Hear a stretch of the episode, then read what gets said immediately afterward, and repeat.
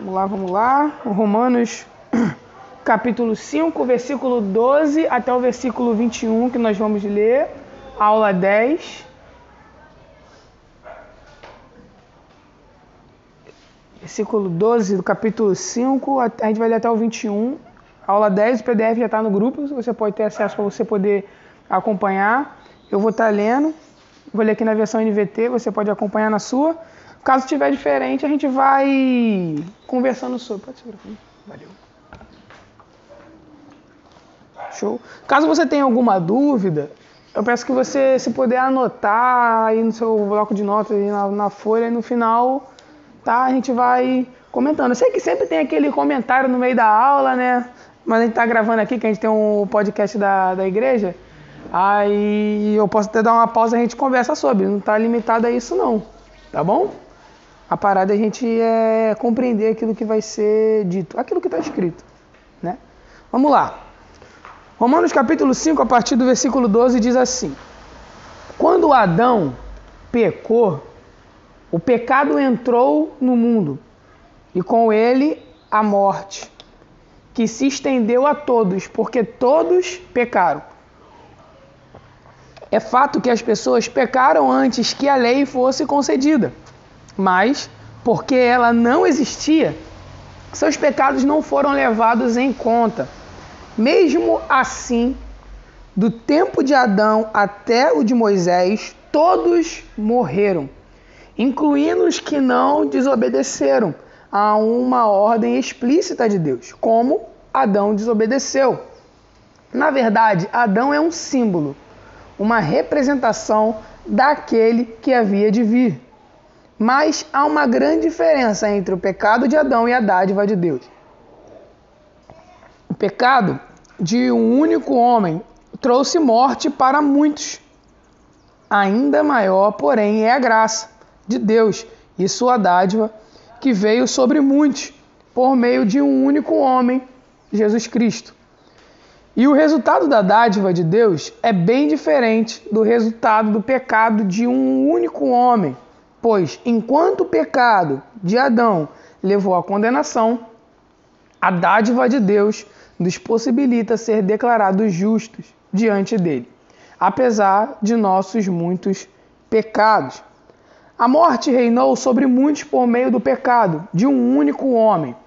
Ainda maior, porém, é a graça de Deus e a sua dádiva de justiça. E todos que a recebem reinarão em vida por meio de um único homem, Jesus Cristo. É verdade que um só pecado de Adão trouxe condenação a todos, mas um só ato de justiça de Cristo removeu a culpa e trouxe vida a todos. Por causa da desobediência a Deus de uma só pessoa, muitos se tornaram pecadores, mas por causa da obediência de uma só pessoa a Deus, muitos são declarados justos. A lei foi concedida para que todos percebem a gravidade, para que todos percebem, percebem-se, percebem-se a gravidade do pecado. Mas à medida que o pecado aumentou, a graça se tornou ainda maior. Portanto, assim como o pecado reinou sobre todos e os levou à morte, agora reina a graça que nos declara justos diante de Deus e resulta na vida eterna por meio de Jesus Cristo, nosso Senhor. Amém, gente? O PDF está aí, você pode acompanhar junto comigo. Os irmãos que, que não tem, o pastor passou? Conseguiu? Tá? Gente, aqui Paulo apresenta um panorama da extensão universal do pecado e da culpa humana, bem como da gloriosa suficiência da graça justificadora de Deus e em aí que é através de Cristo. Assim o apóstolo nos levou a duas direções, tá? Ele desceu às profundezas da depravação humana, que é através de Adão, e subiu às alturas da misericórdia divina, através de Cristo. Somos expostos aqui ao pecado original e à superabundante graça de Deus. Antes da gente continuar, eu quero só fazer aqui uma retomada para a gente poder entender aonde que nós estamos. Vou pedir cinco minutinhos aqui rapidinho, tá? Nós entendemos que a carta de Paulo aos Romanos é o evangelho de Deus. do início ao fim. Tá? Aqueles que estão participando até de uma leitura que a gente tem lendo as cartas, acabamos de ler agora Romanos, e você pode perceber que no capítulo 16 de Romanos, ele termina com o Evangelho. Paulo começa com o Evangelho lá no capítulo 1, tá? Ele fala o que, que é o Evangelho a partir do versículo 1 até o versículo 5, ele fala sobre o que é Evangelho. Nós vemos ali no capítulo ele falando nome vergonho do Evangelho, isso todo mundo conhece, né? Eu não me vergonho do Evangelho, porque o Evangelho é poder de Deus. Todo mundo conhece isso, está gravado na tábua do teu coração, certo? E isso ele começa a falar sobre o Evangelho dali e vai até o final do capítulo 16. O, a carta de Romanos é o Evangelho de Deus, explícito, total, total, total. Capítulo 1, ele começa falando sobre a boa notícia. Na metade do capítulo 1, ele inicia falando sobre a má notícia. A partir do versículo 18, ele fala sobre o, a ira de Deus. A ira de Deus, a justiça de Deus. Ele fala que todos são pecadores, todos pecaram, todos estão destituídos da glória de Deus. E isso ele vai esboçando até o capítulo 3. Quando ele chega no capítulo 3, a partir do versículo 21, ele fala que todos pecaram, todos são pecadores, mas através da fé nós somos justificados. A fé em Jesus Cristo nos justifica. Isso ele começa falando no capítulo 3, versículo 24. Só que aí ele abre um parênteses. Parece que é um parênteses, mas é muito importante. Não é, não é descartando o parênteses, tá, gente? Só que no capítulo 4 ele dá um exemplo de fé. Qual seria o tipo de fé que nos justifica? capítulo 4 de Romanos ele só fala só sobre Abraão. Ele vai falando sobre a fé que Abraão teve, foi a fé que o justificou.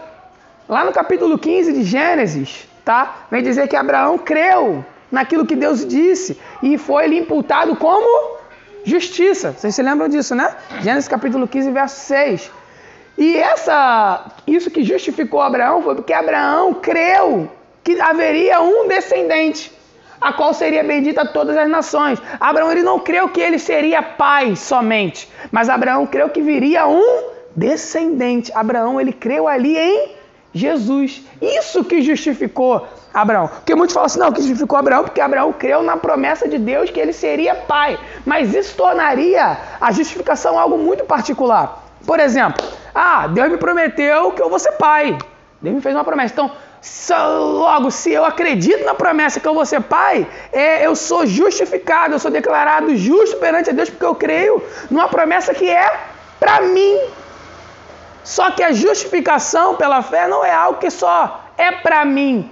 Não é uma coisa que condiz apenas numa vertente para mim, mas é porque eu creio em Jesus. Porque se eu pego e falo, gente, ah, é, Deus prometeu uma parada para você, Deus vai te dar um carro. Ah, eu creio, Jesus. Eu creio. Isso te torna justo? Não. Não é a promessa para você. Jesus te ama. Amém. Glória a Deus por isso. É, ele quer te salvar. Amém. Né? A mensagem do Evangelho é Deus salva pecadores. Mas se eu só queria deixar o pecador é porque eu preciso ser salvo, ah, é, é, é seria uma justificação meio egoísta, né? Eu seria declarado justo de uma forma meio egoísta, só que não é algo dessa forma. Não funciona assim.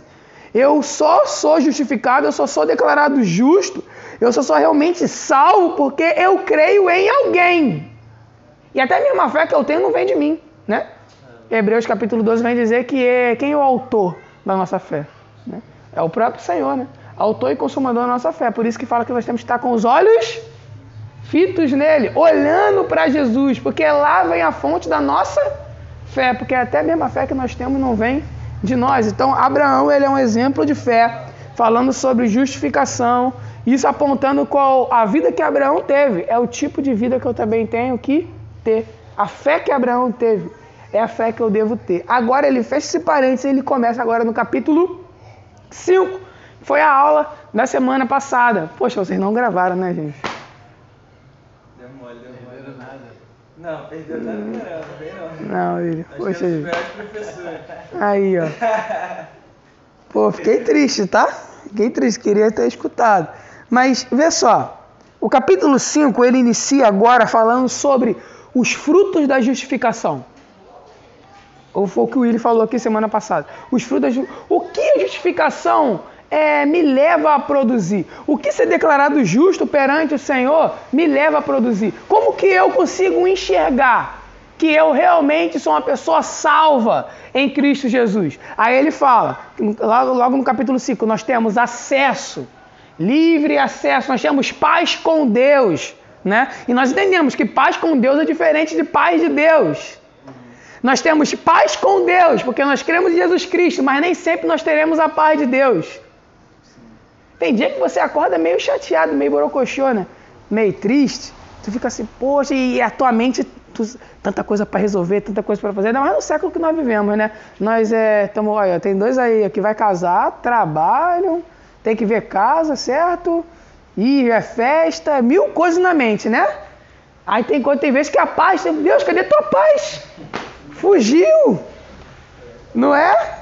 Mas a paz de Deus é aquilo que Paulo fala lá em Filipenses capítulo 4, a partir do verso 6, que é a paz de Deus que excede todo entendimento, né? Às vezes está com uma paz que tu, nossa, não é para me estar tá com paz, está tudo tão ruim, né? Mas eu tô com uma paz, é a paz de Deus que excede todo entendimento. Mas a paz com Deus, a paz com Deus, tá? É que você não está mais em guerra com Ele. Porque antes pelo pecado, o homem ele entrou em uma guerra com Deus. Isso não quer dizer que o homem está de pé de igualdade contra Deus, né, gente? Porque Deus não tem inimigo, né? Inimigo fala o quê? É uma pessoa que está ali, né? De frente, mas inimigo também, a mostra não somente aquele que está de frente, mas é aquele que também pode nos vencer. Certo? Deus não tem inimigo, porque Deus não pode ser vencido. Amém, gente? Glória a Deus por isso, né? É, fala que o diabo é o inimigo de Deus, né? Mas o diabo até é servo de Deus, ele faz o que Deus quer, né? Você vê lá na história de Jó, não é verdade? Você já viu uma foto no Facebook que tem uma foto de Jesus e o diabo assim, ó, numa quebra de braço? Até fala assim: ah, o diabo é o pior inimigo de Deus que nada. Filho. Acho que foi o tal do o Charles Spurgeon. Ele acho que ele, ah, não sei se foi Charles que disse, né? É, que o diabo ele é um cão bravo na colheira de Deus, né? Ele só vai até onde Deus quer, mano. Deus não tem inimigo, gente, amém? Só que o homem é tão idiota que ele tenta se colocar contra Deus. E é isso que Adão fez. Ele tentou se colocar contra Deus e isso irou o Senhor, porque Deus é santo, ele não suporta o pecado, ele não tolera o pecado. E isso o homem entrou numa guerra com Deus, mas em Cristo nós temos paz com Deus. A justificação em Cristo Jesus nos leva a acabar essa guerra. Hoje eu posso ser amigo de Deus. Deus, ele não somente perdoa os meus pecados, mas ele agora anda comigo. Tem pessoas que Jesus nos ensina a perdoar, né, gente? Jesus nos ensina a perdoar, beleza. Mas tem, você libera o perdão, você perdoa a pessoa, mas às vezes você fica difícil de caminhar com aquela pessoa. Já, já, já viveram isso? Nosso coração é assim, gente, e Deus ele entende, tá tranquilo. Só que o nosso coração acerca de perdão não é o mesmo coração de Deus acerca de perdão. Deus ele nos perdoa, mas ele agora nos torna amigo. Tem pessoa que eu perdoo, não, eu te perdoo, mas mano, como diz aquele louvor, cada um do seu quadrado. Sabe? Entende? Só que com Deus não. Deus, eu quero estar no teu quadrado.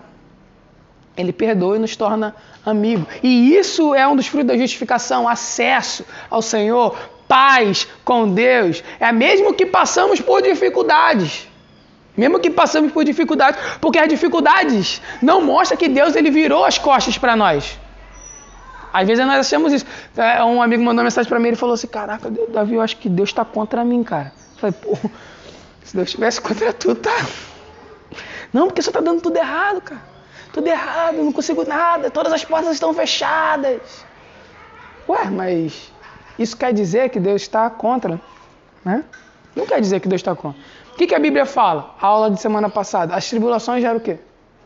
Né? Perseverança. A perseverança gera um caráter aprovado.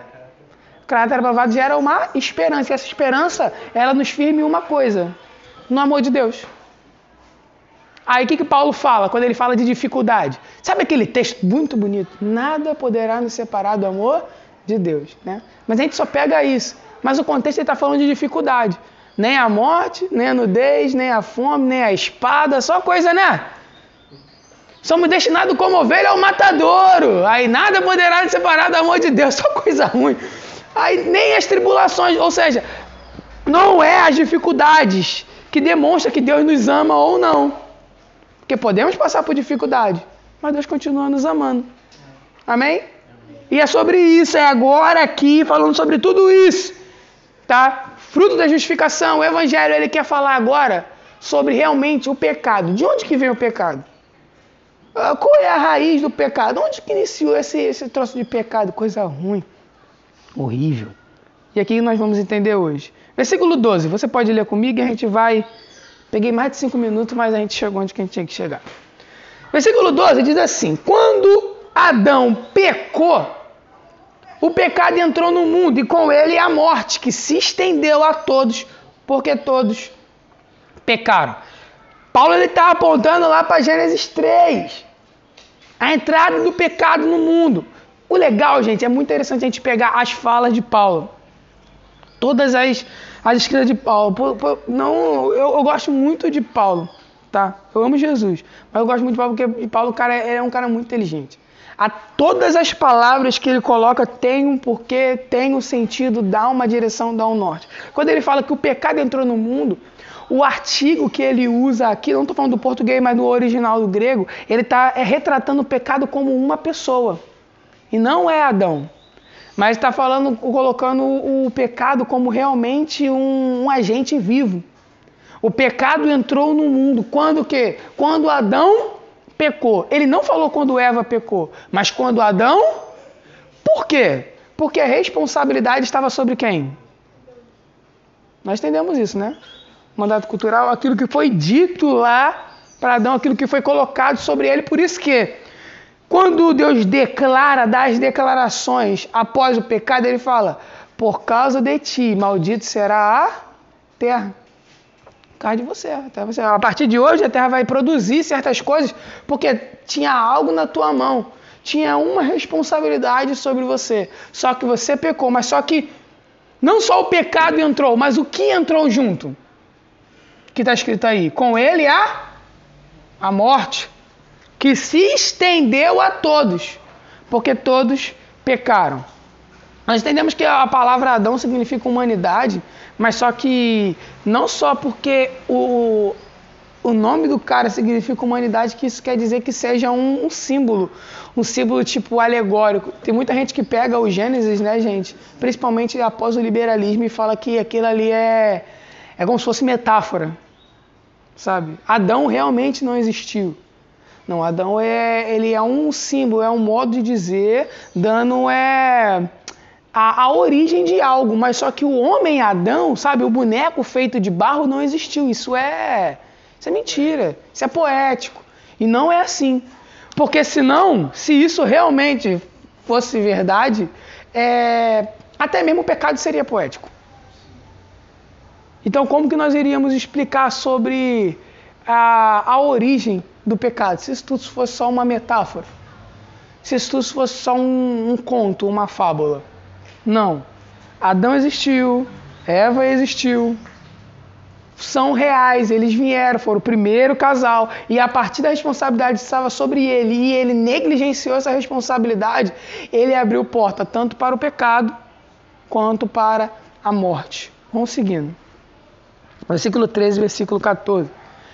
É fato que as pessoas pecaram antes que a lei fosse concedida, mas porque a lei não existia, seus pecados não foram levados em conta. Como que isso quer dizer? Os, a, a, seus pecados não foram levados em conta. Nós entendemos, gente, que o propósito da lei é uma. Alguém sabe me dizer qual é o propósito da lei? Já falamos isso mais duas ou três vezes aqui. Por que Deus nos deu a lei? Hã? É. É. Tá bom. Deus nos deu a lei, tá? Para nos mostrar o quanto somos pecadores. Era isso mesmo? Era isso aí. Estrelinha para você. Vou botar um quadrinho aqui que estrelinha, né? Quanto, mais estrelinha, eu pago o salgado no final do culto, Léo. Aí você vai responder, né?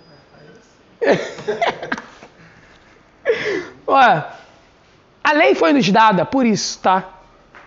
Para mostrar o quanto nós somos pecadores. Porque, veja só, antes, em Adão, até em Moisés, não tem lei. Não tem lei. Ah, então o pecado dessa galera não foi levado em conta? Não foi levado em conta da seguinte forma: Caim, Caim assassinou, certo? Caim matou o seu irmão. Só que Caim tinha sido avisado pelo próprio Deus. Só que ele não tinha ali uma lei escrita em tábuas de pedra. Só que no coração de Caim ele sabia que não poderia matar. Mas qual foi a consequência? Por isso que tem dito aqui, que nós vamos chegar lá. Qual foi a consequência de Adão até Moisés, que vem trazendo até hoje, mesmo que eles não tinham a lei. Qual era a consequência do pecado deles, já que eles não tinham a lei? Uma coisa que é natural, uma coisa que é universal: a morte. A morte. Lemos no versículo anterior, 12, que, que o que entrou? Entrou o pecado, certo? E com ela entrou o quê? a morte. Só que o pecado não era algo tão explícito assim, não tinha uma, algo muito concreto sobre o que é errado e o que é certo. Na consciência deles já tinha certa, a, certa compreensão. Porque ele vira e fala para Caim: Caim, olha só, o pecado jaz a porta. Você lembra disso? Gênesis 4? O pecado jaz a porta. Cabe você segurar isso aí. Só que ele deu ouvidos ao pecado, ele abriu a porta para o pecado. Qual foi a consequência? Caim morreu. Adão morreu. O povo lá de Noé, aquela geração corrupta, o que aconteceu com eles? Morreram. Assim como Noé também morreu. Porque Noé também era pecador. Sodoma e Gomorra. Qual foi a consequência deles? Morte. Só que não tinha uma, uma lei concreta, só que a consequência do pecado que veio com Adão, em, em Adão entrou o pecado, com ela entrou o quê? A morte. E a morte, ela perdurou. A lei da morte perdurou até Cristo. O único que venceu a morte. Quebrando a lei da morte, quebrando um reinado cruel da morte. Cristo. Nós vamos chegar um pouquinho mais à frente. Continuando no versículo 14, por favor. Mesmo assim, do tempo de Adão até Moisés, todos morreram, como nós estamos dizendo aqui, incluindo os que não obedeceram a uma ordem explícita de Deus, como Adão desobedeceu. Nós vemos lá Caim, vemos aquela geração corrupta de Noé, vemos o povo de Sodoma e Gomorra. Na verdade, Adão é um símbolo, uma representação daquele que ainda havia de vir. Quando fala aqui sobre símbolo, não quer dizer uma metáfora, tá? Não quer esse tom poético, mas símbolo que ele apontava para o cabeça de uma raça. Adão foi o cabeça de uma raça. Adão foi o cabeça que iniciou toda a humanidade. Mas qual era a, aquele que Adão apontava que havia de vir, que também iniciou uma nova raça? Jesus. Adão apontava para Jesus. Por isso que Paulo também, lá em 1 Coríntios, no capítulo 15, ele não chama Jesus de o segundo Adão. Já viram alguém pregar sobre isso? Né? Fala que Jesus é o segundo Adão. Jesus ele é o quê? O último Adão. Não o segundo. O último. Porque não há outro além dele. Não precisa de outro além dele. Porque aonde que Adão caiu, tem até a frase de efeito, né? Acho, que foi o Luiz Hermínio. Adão caiu no jardim. Jesus venceu no deserto. Já ouviu essa já? Aí tem uau! Porque Adão vem apontando para Jesus, assim como muitos outros homens no Antigo Testamento. Versículo 15. Vamos lá. Mas há uma grande diferença entre o pecado de Adão e a dádiva de Deus. Tá? Por Adão entrou o pecado, em Cristo entrou, veio a dádiva de Deus. Pois o pecado de um único homem trouxe morte para muitos. Ainda maior, porém, é a graça de Deus e sua dádiva que veio sobre muitos por meio de um único homem, Jesus Cristo. A gente fez a leitura, não sei se você achou ela um pouco fadigante, eu creio que não, porque você ama a Bíblia. Né? Mas Paulo ele faz várias vezes esse comparativo. Por, pela desobediência de um, entrou isso. Pela obediência de um, isso. E ele vai fazer esse comparativo. Ele assim umas três ou quatro vezes aqui nesse texto aqui. Porque ele está querendo realmente comparar, fazer esse comparativo de Adão para Jesus. Daquilo que Adão trouxe e aquilo que Jesus nos traz. Do pecado à graça. Paulo, quando ele usa aqui esse termo, muitos, tá? Ele usa muitos em contraste de uns. Muitos nem sempre tá na Bíblia significa todos, tá? Mas pode significar, dependendo do contexto, é, exigir. E há uma grande diferença do pecado para a dádiva. E isso, gente, como que nós estudamos a Bíblia, mas não por conhecimento, mas para levar uma prática saudável cristã, ok? Nós temos que compreender isso e colocar isso em prática na nossa vida, no nosso dia a dia.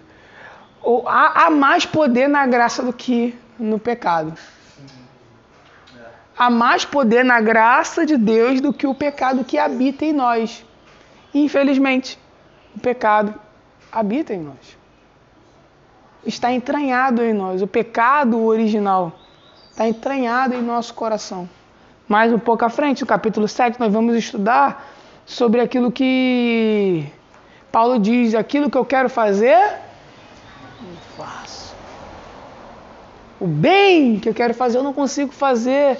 E há essa luta interna. Mas só que às vezes nós achamos que o pecado é tão maior em nós que a gente fala assim: ah, esse é o meu espinho na carne. Gente, então tem um negócio muito sério sobre esse negócio de espinho na carne pecado que você não consegue vencer, tem pessoas que têm costume de colocar uma placa nele né, e dizer espinho na carne. Eu não consigo vencer. Então é, é espinho na carne. Não é meu espinho na carne, deixa ele aqui. E mais ao invés de lutar em graça em Deus para vencer aquilo ali, cria um pecado de estimação.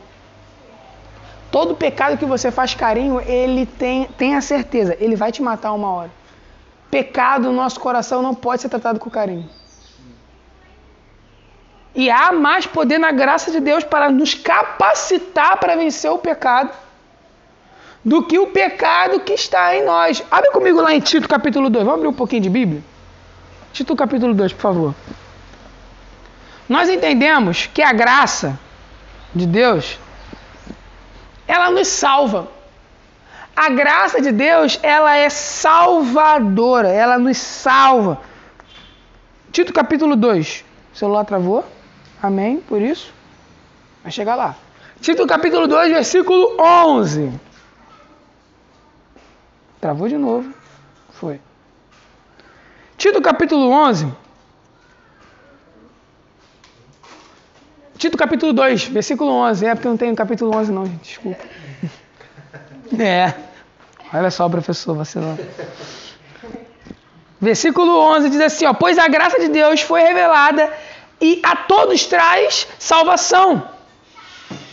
Somos instruídos a abandonar o estilo da vida ímpia e os prazeres pecaminosos. Neste mundo perverso devemos viver com sabedoria, justiça e devoção. Tem a versão, se eu não me engano, essa aqui é NVT, eu gosto da, da NA, NA. Vê só. Porque a graça de Deus se manifestou trazendo salvação a todos. Ela nos educa. Ela nos ensina para renegar, abrir mão da impiedade que está no nosso coração. A graça de Deus ele não só nos salva, mas ela nos capacita a abrir mão do pecado. O Senhor pega e fala: Não, a graça de Deus me salvou, sou salvo, né? Salvo mediante, salvo pela graça, mediante a fé, coisa linda, você é salvo pela graça, mas só que a graça também te capacita a renunciar o desejo do seu coração. Há maior poder na graça de Deus, na dádiva que vem de Jesus Cristo, do que o pecado que veio de Adão. Versículo 16 de Romanos 5. E o resultado da dádiva de Deus é bem diferente do resultado do pecado de um único homem. Pois enquanto o pecado de Adão levou à condenação, a dádiva de Deus nos possibilita ser declarados justos diante dele, apesar de nossos muitos pecados. 1 João capítulo 2, texto bem conhecido, até criancinha sabe, né? Filhinhos, não pequeis. Filhinhos, não pequeis. Mas, se pecar, vocês têm o quê? Um advogado. Tem um advogado. Jesus Cristo justo. Só que isso não quer dizer, cara, que João não está abrindo mão, falando assim, ó, peca não, mas se você quiser dar uma pecadinha, não está falando sobre isso não, gente. E ele não, a Bíblia nunca vai ser complacente com o pecado, nunca vai dar de mão dada com o pecado. Só que o que ele está querendo dizer aqui, cara, não peca, mas nós entendemos que nós somos pecadores. Logo no capítulo 1 de 1 João ele fala, aquele que diz que não tem pecado é mentiroso. E aí? Aquele que diz que não peca é mente. Todos os dias, gente, nós somos tentados. Todos os dias. O pecado ele abre a boca e quer nos engolir. Só que cabe a nós dizer não. Cabe a nós dizer não. Salmos 1. A raiz, a base, a matriz de todos os salmos. Bem-aventurado o homem que não. Não o quê? Feliz é aquele que não. Não quê? Não anda segundo o conselho dos ímpios não se detém no caminho dos pecadores, não se assenta à roda dos escarnecedores. Ou seja, primeiro, como que é a queda? Né? É, é eu gosto muito desse Salmos 1, verso 1, se assemelha muito com as três parábolas que, em Lucas 15. Já percebeu? Né? A ovelha perdida, a dracma perdida e o filho pródigo. Né? A, a ovelha perdida ela se perdeu no meio do caminho, né? Tá junto com o bonde, né? Com o rebanho. O bonde não, o rebanho. Tá junto com o rebanho. Tava junto lá com todo mundo, né? Se perdeu no meio do caminho. Aí, esse que se perde no meio do caminho é que ouve o conselho dos ímpios. Cara, ouvir um mau conselho e pode te levar a maus caminhos e se perder no meio do caminho. Bem-aventurado o homem que não anda segundo o conselho dos ímpios. Mas se andar Aí tem o segundo grau de queda, porque um abismo chama outro abismo, tá ligado? Se detém no caminho dos pecadores. Aí vem a dracma. Onde que a dracma se perde? Dentro de casa. Tá aqui, mas não tá. Quando sai daqui, se encontra no mundo. Se perde dentro de casa, porque já, come, já começou a sair. Eu vi o conselho?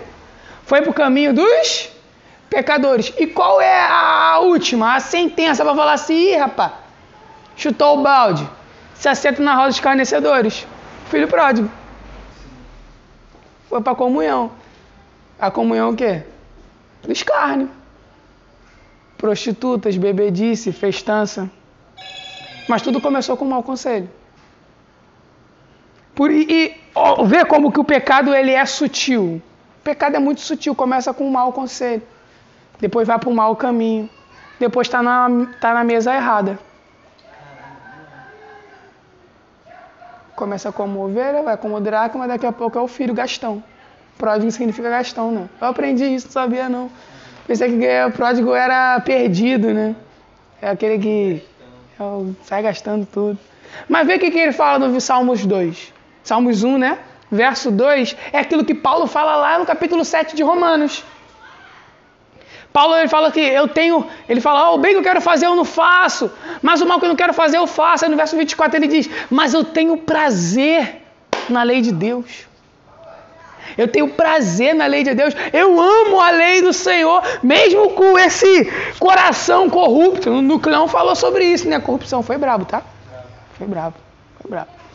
Estou pensando até hoje aquilo ali. Um coração corrupto, mesmo meu coração sendo corrupto, eu amo a lei de Deus, eu amo a palavra do Senhor. Aí que que o salmista fala. Bem-aventurado o homem que não anda segundo o conselho dos ímpios, não se detém no caminho dos pecadores, não se assenta roda dos carnecedores. Antes, seu prazer está na lei do. Como que eu venço o pecado? Como que eu tenho força para dizer não ao pecado. A graça me capacita a dizer não a esse pecado. A graça me capacita a dizer não. Mas aonde que eu acho forças? Onde é onde que está a fonte da minha força para dizer não ao pecado? Salmo de 119. a lei de Deus. Tem aquela pergunta: como o jovem pode se manter, manter seus caminhos puros, né? É tema de congresso jovem. Já viu? Dizendo não ao mundo, na contramão do mundo, né? Salmo 119, acho que é o verso 9. Como o jovem pode dizer, é, se manter puro seus caminhos, né? Meditando na lei de Deus. Cara, é através da, da palavra do Senhor que você vai conseguir dizer não ao pecado. Às vezes a gente é tão tentado, tão tentado, a gente sai e a gente fala, ah, é porque eu tava fraco, cara, eu, eu não consegui, eu cedi. Quantas vezes você lê a Bíblia durante a sua semana? Acha que vai só recarregar as suas forças no culto de domingo? A gente fala isso direto, né? A vida cristã, gente, não é o culto de domingo, é o, é o dia de segunda-feira, né? Fala, o mundo fala que é o dia internacional da ressaca, né? Segunda-feira. Tá cansado. Ainda mais para nós que é cristão, para mim é o dia mais cansativo, gente, domingo. É que a gente não para, né? Não para. Mas é um dia muito prazeroso. É cansativo, mas não é aquele cansativo tipo, ah, domingo chegou. Mas é um prazer. Domingo de manhã na igreja. Tarde, se demora, tá na igreja. Liderança tá na igreja de tarde. Quando chega a noite, tá na igreja. Sai, sai longe, sai é, tarde da igreja. Vai para uma mesa ainda. Tem comunhão. Tem um lanche de domingo que o Willi vai pagar hoje. Vamos lá, vamos lá. Joguei, joguei. A gente balança a árvore. Sim. Mas só que a gente só vai conseguir realmente dizer não ao pecado meditando na palavra do Senhor, tendo prazer na lei de Deus. Amém, gente? Amém. Entendendo que é a graça que me capacita isso, através da sua palavra. Verso 17. A morte reinou sobre muitos por meio do pecado de um único homem. Ainda maior, porém, é a graça de Deus e a sua dádiva de justiça. E todos que a recebem reinarão em vida por meio de um único homem, Jesus Cristo. Tanto Adão como Jesus Cristo cometeram um único ato, tá? cuja influência se estende a todos a quem eles representam. Qual foi o ato de Adão? Pecado. Qual foi o ato de Cristo? Sacrifício, vigário e ressurreição sacrifício e ressurreição. Adão representa todas as pessoas e aqueles que recebem a dádiva de Deus justiça são representados por Cristo. Gente, o, falando sobre o pecado original, o pecado ele não só começa a partir que a pessoa faz sete anos de idade. Já ouviram falar sobre isso? Fala que ah, a, criança, a pessoa começa a ser pecadora depois dos sete anos, que ela começa a ter uma compreensão do pecado. Já ouvi, eu fui ensinado assim, tá? Minha mãe era da Universal, nada contra a Universal. Gente, estou gravando isso aqui, mas nada contra, tá? Ótimo. Amém. Amém. Não falo mais. Certo? Só que eu fui ensinado assim, tá? Eu fui ensinado assim. Só que, biblicamente, a gente vai ver que o pecado, ele já. Ele, a pessoa nasce com isso. O próprio Davi, ele fala sobre isso lá em Salmo 51, fala que em pecado foi concebido. Ele não fala que. É, quando tem gente que pega esse texto e fala que pecado foi concebido, fala que a mãe de Davi era uma prostituta. Já ouviram falar sobre isso também? Né? Que Jessé pegou uma prostituta, por isso que Davi era rejeitado, porque ele era filho de uma prostituta. Mas quando Davi está falando sobre isso, ele está falando sobre, sobre pecado. Davi ele pecou com Batseba, ele reconheceu que ele errou, que ele adulterou, que ele matou lá o cara, e nisso ele começa a entoar um cântico ao Senhor em oração, falando quanto ele era pecador. E ali ele traz uma palavra, uma base, nós entendemos que a pessoa já nasce com pecado. Gente, uma criança, um bebê de meses, ele já é pecador. Como que eu entendo isso? Porque uma criança de meses também morre. Senão, só depois de sete anos que alguém poderia morrer. Porque aonde tem morte, há pecado. Amém, gente? Também a gente pode conseguir, a gente entende também, quando a gente vê, eu aprendi isso numa aula de Ministério Infantil, já fiz aula de Ministério Infantil também, eu, já lidou com crianças também, né, gente? Todas as áreas aí. A tia tava falando, né? A tia, meu Deus. A professora Tava falando que a criança, quando ela, você diz um não para ela, ela levanta a mãozinha para dar na tua cara, aquilo já é uma representação de pecado, rebelião. É. Ou seja, todos são pecadores. Mas o pecado consciente, tá? Pecado consciente nosso, nós que já temos uma certa maturidade de consciência do que é certo e do que é errado, tá? Aí nós respondemos por isso. Mas você vê, no versículo 12 ele fala: aqueles que cometeram pecado antes da lei, os pecados que eles cometeram não, não foram imputados. Nós lemos, não foram imputados algo. Só que mesmo assim eles morreram. Porque a morte é universal. E quando o pecado entrou, a morte também veio. E quando a morte alcança algo, é porque ali há pecado. Morte e pecado são algo que estão sempre ali, ó, juntos. Por isso que nós não morremos.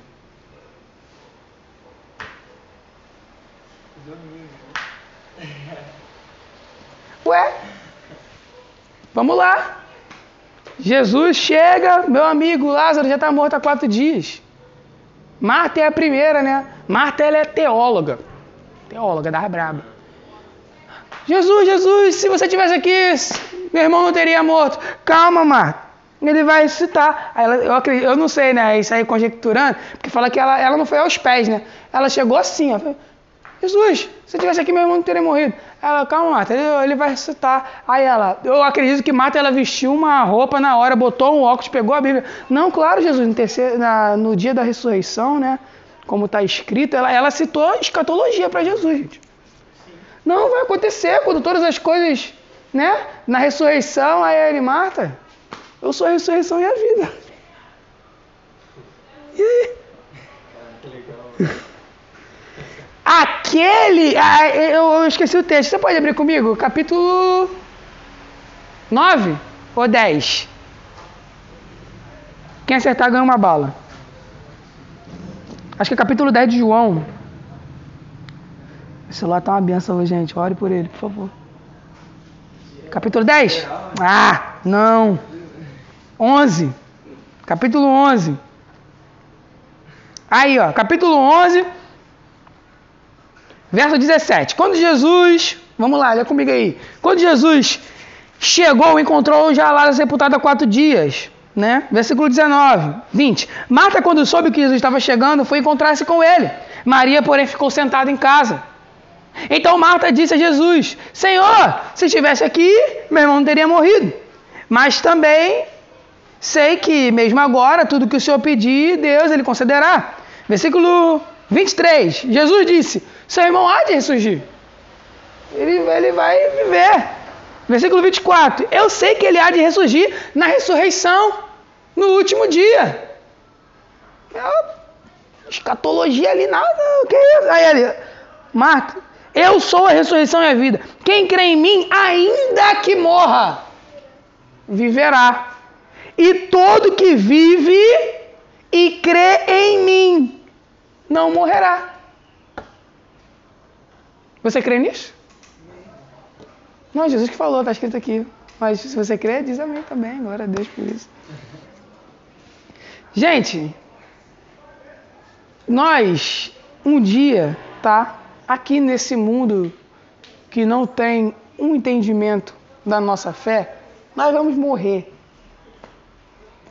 Mas para quem entende a nossa fé, quem tem a nossa fé, os nossos irmãos entendem que nós não vamos morrer.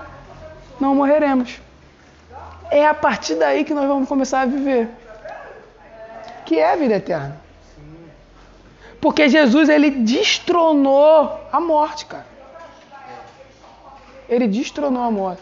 Pra gente, quando a gente fala de ressurreição, é uma coisa meio assim, ah, legal, né? Jesus ressuscitou. Mas o Espírito que ressuscitou Jesus é o mesmo Espírito que está em nós. Sim. Nós carregamos o poder da ressurreição. Sim. Paulo fala isso em Filipenses capítulo 3. Mas o que, que, ele fala? Queremos, eu quero, nós queremos o quê? Experimentar.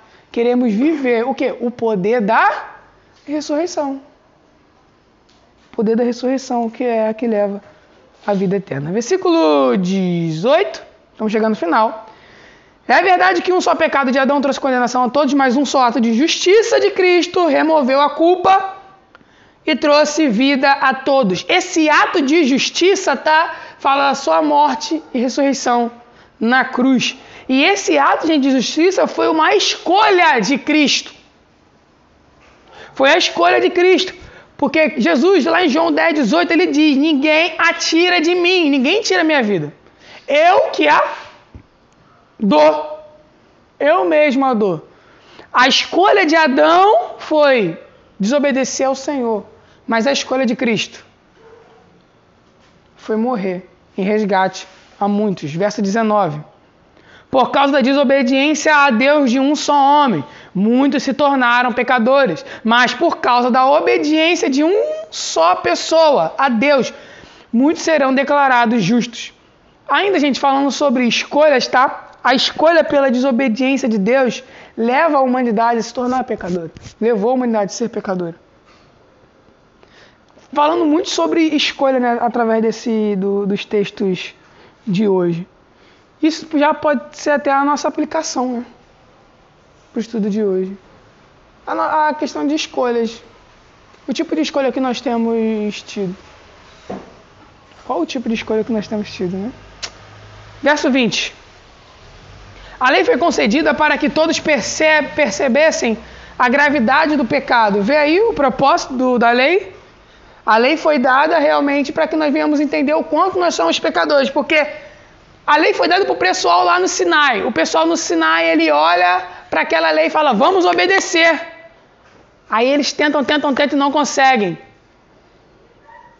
Ao invés de eles correrem para o arrependimento e falar, Senhor, o que o Senhor nos deu é muito difícil, nós não conseguimos. Acho que a gente falou isso algumas aulas atrás, né? O, o, o, intuito de Deus, muito, muito legal isso, o intuito de Deus era tornar a nação de Israel uma nação de sacerdotes, certo? E nós entendemos que o sacerdote é aquele que leva o povo, né, a perto de Deus. Mas qual é o meio, gente, que nos leva cada dia mais para perto do Senhor? É o arrependimento. Não é? Ele queria constituir uma nação de sacerdotes, que Deus queria uma nação arrependida, para levar outras nações ao arrependimento. Mas como isso? Através da lei. O pessoal ia olhar para a lei e falar: Deus, nós não conseguimos, nós não conseguimos obedecer a isso. Nos ajude. Só que o povo ele não clamou por ajuda. O povo se ensoberbeceu perante a lei e falou assim: nós temos que obedecer de qualquer forma. Vamos fazer o seguinte? Vamos dar um jeitinho. Aí tentaram achar vários meios para poder obedecer a lei. Cristo vem e quebra isso. O exemplo, né, do adultério. Falou, ó, a lei diz: não adulterarás, mas em verdade vos digo. Aquele que olha para a mulher do seu próximo já a deseja, esse já adulterou em seu coração. Isso é para mostrar o quanto a lei é boa para a gente. Boa por quê? Para nos levar ao arrependimento, cara.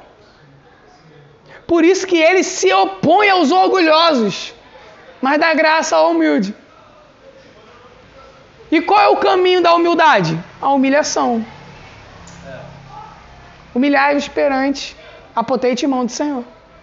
É o que nós temos que fazer. Quando eu vou para o Senhor em humilhação, pedindo, Senhor, tem misericórdia de mim, porque eu sou pecador por demais, eu não consigo. Deus, eu não consigo. Eu estou tentando. Mas eu não estou conseguindo, Senhor. O que, que eu faço? Eu vou em humilhação, em humildade perante o Senhor. E Ele me dá graça graça para me colocar de pé e graça para me capacitar para renunciar aos desejos do meu coração, da minha carne. A lei foi concedida nesse quesito, gente. Para realmente falar assim, oh, você não consegue. Só que muitos, e agora não falando do povo de Israel, mas falando da Israel de Deus aqui, a igreja. Tá? Não pode haver orgulho no nosso coração, cara. A ponto de nós acharmos, não, não, eu. Não, eu sou crente, eu tenho que. Deus não nos chama para ser perfeito. Deus nos chama para seguir o perfeito, que é Ele não para a perfeição. Porque ele não veio para os perfeitos, né? Ele não veio para o justo. Ele não veio para o perfeito. Ele veio para o pecador, para o enfermo. Não é isso que ele diz? É isso que serve o médico. E ele veio para isso. Verso 21, fechamos aqui. Portanto, assim, como o pecado reinou sobre todos e os levou à morte, agora reina a graça, que nos declara justo diante de Deus e ressalta, resulta na vida eterna, por meio de Jesus Cristo, nosso Senhor. Gente, a graça não é um período. Já falamos sobre isso, né? A graça não é um período porque tem, tem uma vertente teológica que, que é a dispensa, dispensacionalista, né? As dispensações, que acreditam que a, a primeira dispensação foi o qual? A inocência. Né? Inocência. A dispensação fala sobre períodos na história da humanidade. Inocência, consciência, governo humano, né? É, patriarcal, lei, graça, milênio. Só que se eu estendo a graça só a um período da humanidade, a graça começou só em Cristo. E o povo antes? E as, todos aqueles que vieram antes disso tudo? Eles não experimentaram da graça de Deus? Não. A graça de Deus ela existe, gente, desde o Éden. A gente vê a graça de Deus no Éden. Como? Ali, quando o homem peca e Deus ele faz roupas para ele. A gente já vê ali um favor de Deus ali ao pecador. E o que Adão e Eva mereciam ali era só morte. O que nós merecíamos, gente, é só morte. E o que acontece hoje? Cristo, ele descancarou isso. Ele não somente venceu o diabo na cruz, ele não somente venceu o pecado na cruz, ele venceu a morte. Aí vem aquele discurso pentecostal, neopentecostal, né? Jesus foi no inferno, pegou a chave da morte. Ah, aquilo tudo, mas é verdade. Ele tem domínio sobre a morte. Agora a morte responde a Cristo. Por isso não morremos. Temos vida eterna em Jesus Cristo, porque Ele é. E Ele tem todo o domínio.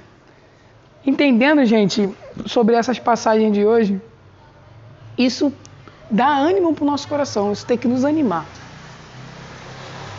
Sabe, os dias têm sido muito maus, os dias têm sido sufocantes, e às vezes a gente pensa que vai sucumbir em pecado. Às vezes a gente pensa que a gente não vai conseguir, a gente até cogita e fala, cara, eu a vida cristã não é para mim não. Eu, eu, tô, eu tô lendo um livro que é a Igreja Centrada, do Tim Kelly, e parece que quando fala sobre plantio de igreja, fala que é uma coisa que é impossível de fazer. Quando você lê, você fala, caraca, mano, que loucura. Isso não é para homem fazer não. E realmente não é não. É só para Deus fazer mesmo, gente. Não temos condição nenhuma. Nós somos imperfeitos, nós somos pequenos demais. E nós realmente estamos. É uma linha muito fina, muito fina. Parece que o, o, o inferno realmente está aberto assim, o chão assim, a ponto de a gente só deitar, cair e pronto, já era. Mas só que tem uma boa notícia: Jesus venceu tudo isso. Isso tem que alegrar o nosso coração e nos dar ânimo. Porque não é sobre aquilo que eu faço, mas é sobre tudo aquilo que ele já fez. E eu tenho que descansar nisso.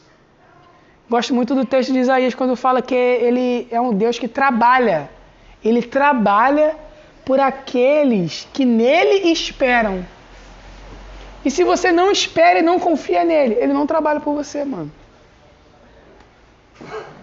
Isso é graça. Um Deus santo e justo trabalhando por pecadores como nós. E trabalhando não quer, dizer que você não tem que ir para a rua suar um pouquinho, não, tá? Não tô falando sobre.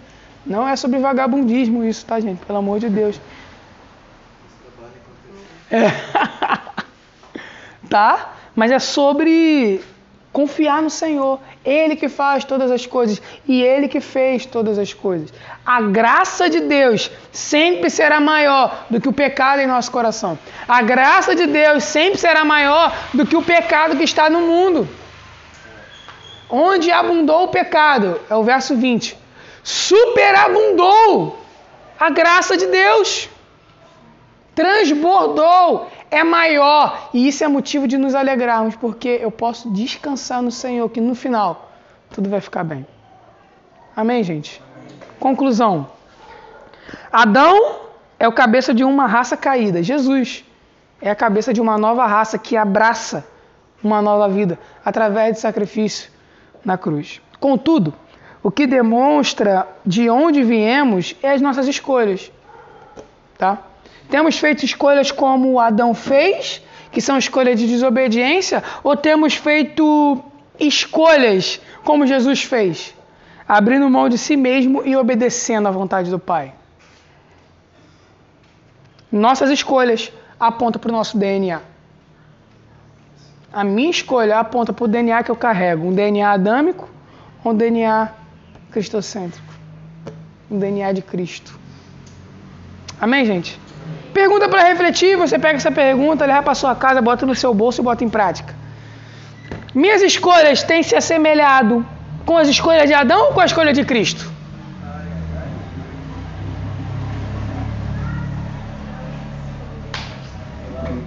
E aí? Minhas escolhas têm sido como? Escolhas semelhantes a Adão, como Adão escolheu, ou as escolhas semelhantes a escolha de Cristo. Reflete aí. Se você me trazer, me dar uma resposta semana que vem, eu te dou uma house inteira. Amém, gente?